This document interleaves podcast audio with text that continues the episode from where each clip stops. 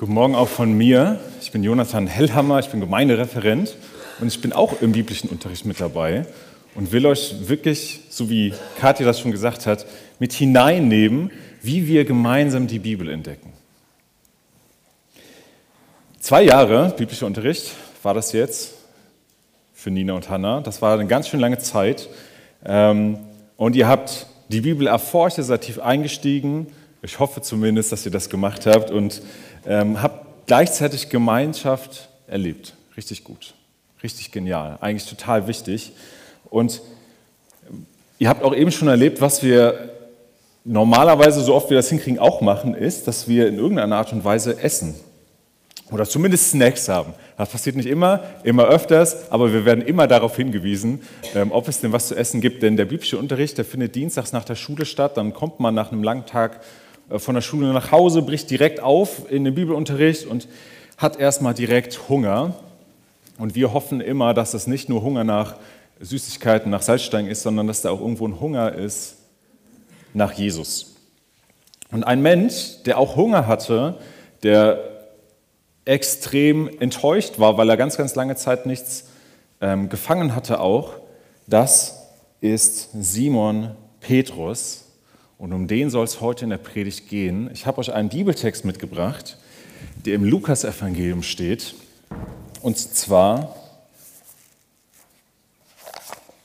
in Lukas Kapitel 5. Und da lesen wir gemeinsam die Verse 1 bis 11. Da heißt es, einmal drängte sich die Volksmenge um Jesus und wollte hören, wie er Gottes Wort verkündete. Jesus stand am See Genezareth. Erstmal wichtige Informationen. Aha, wir sind in Israel, wir sind am See Genezareth und Leute wollen Jesus zuhören. Und da sah er zwei Boote am Ufer liegen. Die Fischer waren ausgestiegen und reinigten die Netze. Jesus stieg in das Boot, das Simon gehörte. Er bat Simon, ein Stück vom Ufer wegzufahren, und dann setzte er sich und leerte die Leute vom Boot aus. Komisch, aber okay. Er steigt in ein Boot und er fährt aufs Wasser. Als Jesus seine Rede beendet hatte, sagte er zu Simon, fahr hinaus in tieferes Wasser. Dort sollt ihr eure Netze zum Fang auswerfen. Und Simon antwortete, oh Meister, wir haben die ganze Nacht hart gearbeitet und nichts gefangen. Aber weil du es sagst, ja, will ich die Netze auswerfen. Simon und seine Leute warfen die Netze aus. Sie fingen so viele Fische, dass ihre Netze zu reißen drohten. Sie winkten die Fischer im anderen Boot herbei, sie sollen kommen und ihnen helfen. Und zusammen beluden sie beide Boote, bis sie fast untergingen. Als Simon Petrus das sah, fiel er vor Jesus auf die Knie und sagte, Herr, geh fort von mir, ich bin ein Mensch, der voller Schuld ist. Denn er und die anderen, die dabei waren, waren sehr erschrocken. So riesig war der Fang, den sie gemacht hatten. Jakobus und Johannes, den Söhnen des Zebedeus, ging es ebenso. Die beiden arbeiteten eng mit Simon zusammen. Und Jesus sagte zu Simon, hab keine Angst, von jetzt an wirst du ein Menschenfischer sein. Da zogen sie die Boote ans Land, ließen alles zurück und folgten ihm. Da zogen sie die Boote ans Land, ließen alles zurück und folgten ihm. Das ist die Geschichte. Und ich weiß nicht, kennt irgendwer diese Geschichte schon? Irgendwie aus dem Kindergottesdienst oder schon mal irgendwo gehört? Ich sehe, einige Hände gehen hoch. So geht mir das auch ganz oft. Ich sehe Geschichten und denke mir so, ja, da habe ich, hab ich schon gehört, dieser tolle Fischfang wurde jetzt übrigens sehr gut verfilmt in der Serie The Chosen, eine große Empfehlung. Äh, da wurde das auch nochmal verfilmt.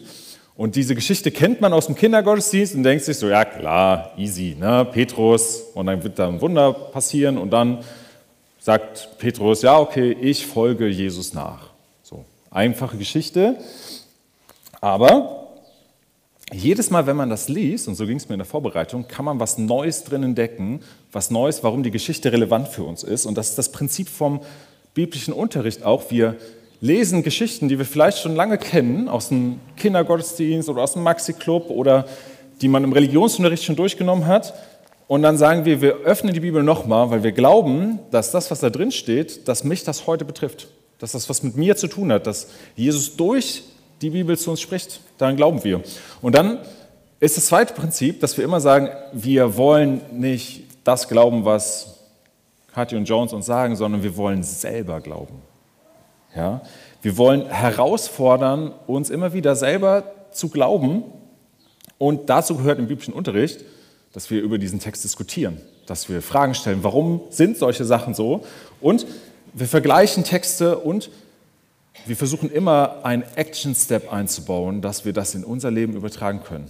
Weil wir glauben, dass dieser Text uns betrifft hat er auch was mit unserem Leben zu tun und deswegen wollen wir das umsetzen.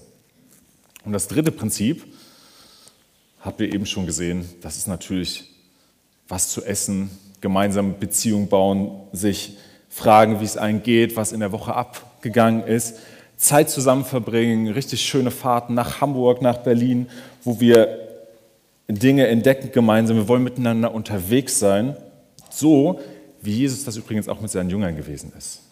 Und das hier ist die Anfangsgeschichte vom ersten Jünger. Also, schauen wir uns den Text mal genauer an. Die erste Frage, die ich mir stelle, warum steigt Jesus in ein Boot? Warum macht er das? Ja. Er verzaubert das Wasser. Er verzaubert das Wasser. Spannende These. Lesen wir aber noch nichts in dieser Geschichte von. Es gibt eine Geschichte, wo Jesus übers Wasser läuft, auf jeden Fall. Aber das ist eine andere, die findet aber auch am See Genezareth statt. Warum steigt Jesus in ein Boot? Ich kann euch das mal vormachen. Ich mache den Soundtechniker jetzt mal nervös.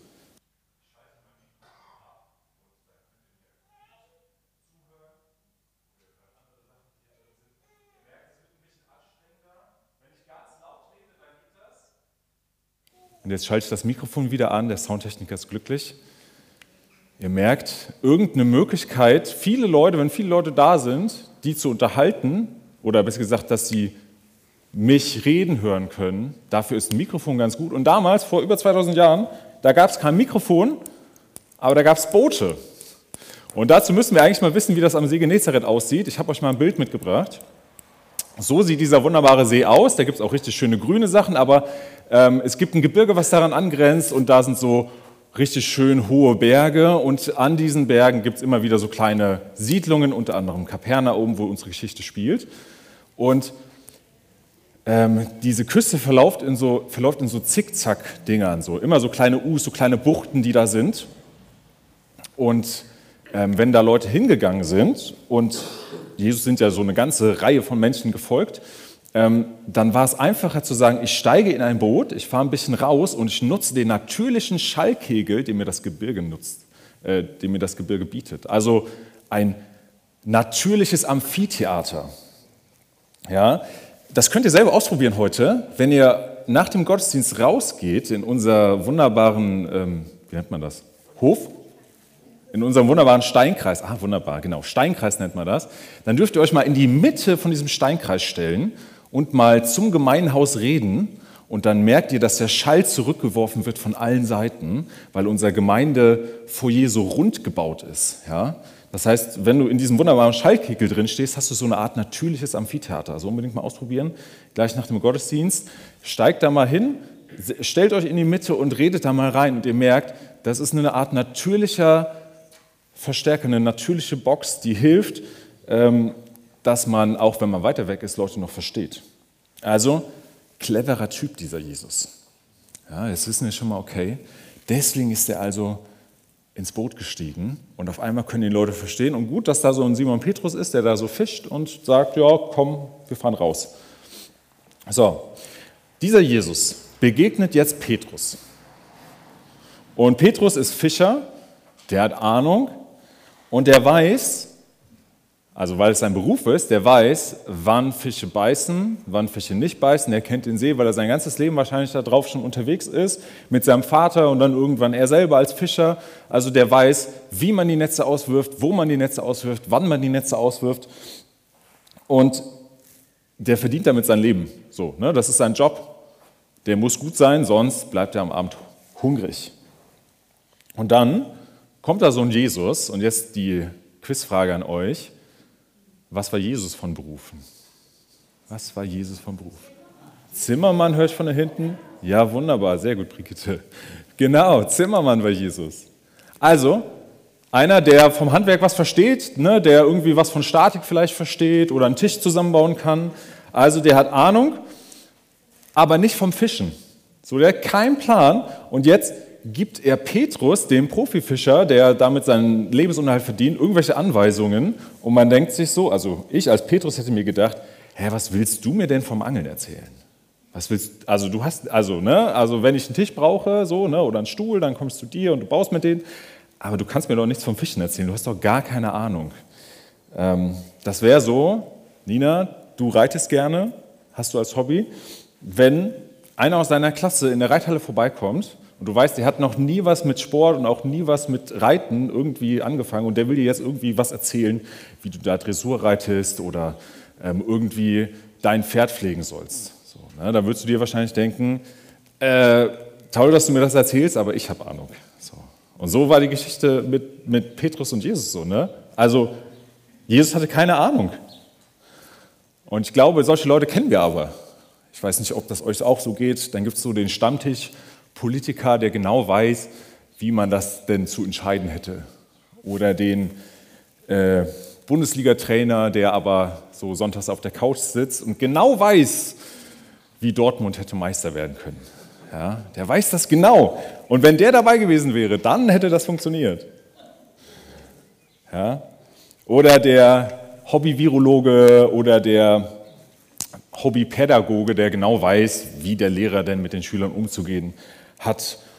Und wenn man dann vom Fach ist, denkt man sich, ja, ist okay, kannst du gerne so sehen und äh, schön, dass du das so denkst, aber ich habe die Ahnung. So, du hast einen Erste-Hilfe-Kurs, ich habe Rettungssanitäter gemacht, ich habe da ein bisschen mehr Plan von. Also der Amateur kommt hier gerade zum Profi. Und das wunderbare Ding ist, hier ist die Ausnahme, die, die Regel bestätigt. Dieser jemand, dieser Amateur ist halt Jesus. Und obwohl der keinen Plan hat, ähm, sagt Petrus, ey, ich fahre mal raus, ist okay, Jesus. Ich, ne, vielleicht wollte Petrus irgendwie Jesus auch beweisen, dass er schon sein Handwerk versteht. So, und dann hat er vielleicht gedacht, ey, ja, okay, Jesus, ich fahre jetzt raus und dann siehst du, wie schwierig das ist. Ich habe da eine ganze Nacht nichts gefangen. Du kannst ja selber mal schauen. Ähm, aber komm, du hast hier gerade so schöne Worte gemacht, ich mache das jetzt. Und dann lesen wir weiter, dass Petrus mega viele Fische fängt. Auf einmal passiert so ein, so ein Wunder, was keiner glauben kann. Das Boot geht fast unter, Leute müssen dazugeholt werden, ähm, weil Petrus Hilfe braucht, weil das Boot so voller Fische ist. Und Petrus wird der erste Jünger, zumindest laut dem Lukas-Evangelium, der sagt, ich folge Jesus nach. Das ist der allererste. Zusammen noch mit seinen, mit seinen Geschwistern da, äh, mit denen er unterwegs ist, mit seinen Mitkollegen. Aber er ist der Erste, der Jesus nachfolgt. Und ich bin fest davon überzeugt, dass Jesus auch hätte sagen können, ey, ich gehe in irgendeine tolle Synagoge, in so eine tolle Kirche vielleicht würde man heute sagen, und ich hole mir da die fünf Leute, die vorne stehen und ab und zu mal eine Predigt halten, weil die haben es ja verstanden. Ne, die sind vom Fach, die kennen sich aus, die wissen, wie man zu den Leuten redet, die hole ich mir immer Team. Aber das macht Jesus ja nicht. Jesus geht als Handwerker zu einem Fischer und sagt, ey, du folge mir nach. Ja? Total, total komisch. Also wir lesen auch so drüber und denken so, ja, ist halt der Petrus, der so eingeladen wird, aber das ist irgendwie schon komisch. Und ich bin davon überzeugt, dass wir nicht so ein Fachidiot sein müssen, so wie ich einer bin, der euch was von der Bibel erzählt, um Jesus nachzufolgen. Ich glaube, wenn du ein ganz normaler Fischer bist oder ein ganz normaler Mensch, der im Fußballverein Fußball spielt oder der irgendwo an seinem Schreibtisch irgendwelche Formulare ausfüllt, dass Jesus sagt, ey, ich komme zu dir und ich will dich haben, damit du mir nachfolgst. Jesus begegnet Petrus in seinem Boot und Jesus begegnet dir in deinem Boot, was du so fährst. Das ist mein erster Punkt. Petrus erlebt Jesus nicht in der Synagoge, wo Jesus dann total cool und mega was erzählt, sondern Petrus erlebt Jesus auf seinem Fischerboot, an seinem Arbeitsplatz, da wo er gerade nichts gefangen hat. Da, wo Petrus weiß, wo es lang geht, ja, in seinem Kompetenzbereich, beim Reitverein oder in der Mathestunde, wo Leute dich fragen, wie diese Aufgabe funktioniert, da, wo Petrus sich auskennt, da begegnet Jesus Petrus. Und ich glaube, dass Petrus, äh, dass, dass Jesus dir auch da begegnet, wo du dich auskennst. Also natürlich ist Jesus hier und ich erzähle euch heute was von Jesus und wie Jesus ist, aber ich glaube, ja. Das heißt, äh, Jesus kennt sich auch mit Breakdance aus. Ah, jetzt wird es praktisch. Jesus kennt sich auch mit Breakdance aus. Weiß ich nicht. Vielleicht nicht. Also ich meine, vielleicht doch. Ich meine, Jesus hat sich auf jeden Fall nicht mit Fischerei ausgekannt. Und trotzdem, als Petrus gesagt hat, ey, ich folge, ich folge mal deinen Anweisungen, ich höre mal auf dich, auf einmal ist da was Großes passiert. Ne? Ey, ne? Nina, da, wo du richtig gut bist, im Reitverein, da sagt Jesus, ey, pass auf, das, diese Leidenschaft brauche ich, diese Kompetenz brauche ich, folge mir nach. Und dann ist immer nur dieser eine Satz, traust du dich? Ja, also im Fußballverein, in der Schule, wenn du Lehrer bist, bei Miele, in der Fertigung, im Büro, wenn du Steuerberater bist oder wenn du irgendwo an der Kasse sitzt, da sagt Jesus, pass auf, ich habe was vor mit dir, traust du dich? Zumindest ist das so bei Petrus und ich glaube, das hat was zu bedeuten. Jesus hätte ja auch sagen können, ey Petrus, vergiss die Fische, komm mit in die Synagoge. Ähm, ich erkläre dir mal was und dann frage ich dich, ob du mir nachfolgen willst. Das macht Jesus nicht. Er sagt, ey, die Fische, dein, dein Kompetenzbereich, deine Leidenschaft, das, das mache ich jetzt zur Hauptsache. Das ist jetzt, da zeige ich dir, dass ich Gott bin, da zeige ich dir, dass ich dir helfen kann, da begegne ich deiner Not, da begegne ich deinen Sorgen, da begegne ich deinen, deinen Misserfolgen. Da begegne ich dir. Ich glaube nicht, dass Glaube nur in die Kirche gehört, so am Sonntag, sondern ich glaube, dass Jesus in den Breakdance-Verein gehört, in den Reitverein gehört und an deinen Arbeitsplatz gehört. Also, oder am Dienstagnachmittag in den Bibelunterricht oder in den Teamkreis. Glaube ist nicht, wir sitzen draußen beim Kirchencafé und dann fahren wir in unseren Autos wieder zurück, da wo wir hinwohnen, sondern Glaube ist in der Kaffeepause bei unseren Kollegen, wo wir ein richtig, richtig tiefes Gespräch führen können.